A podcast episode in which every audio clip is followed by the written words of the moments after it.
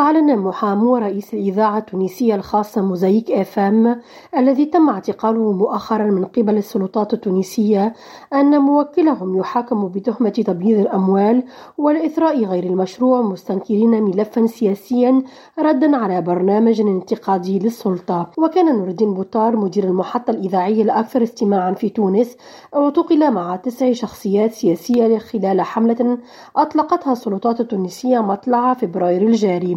وصدرت مذكرة توقيف بحق بوطار في العشرين من فبراير الجاري بحسب محاميه الذين أكدوا بعد اعتقاله أن استجوابه تطرق إلى النهج التحريري للمحطة الإذاعية. وأشاروا خلال مؤتمر صحفي إلى أن موكلهم ملاحق بتهمة تبييض الأموال والإثراء غير المشروع.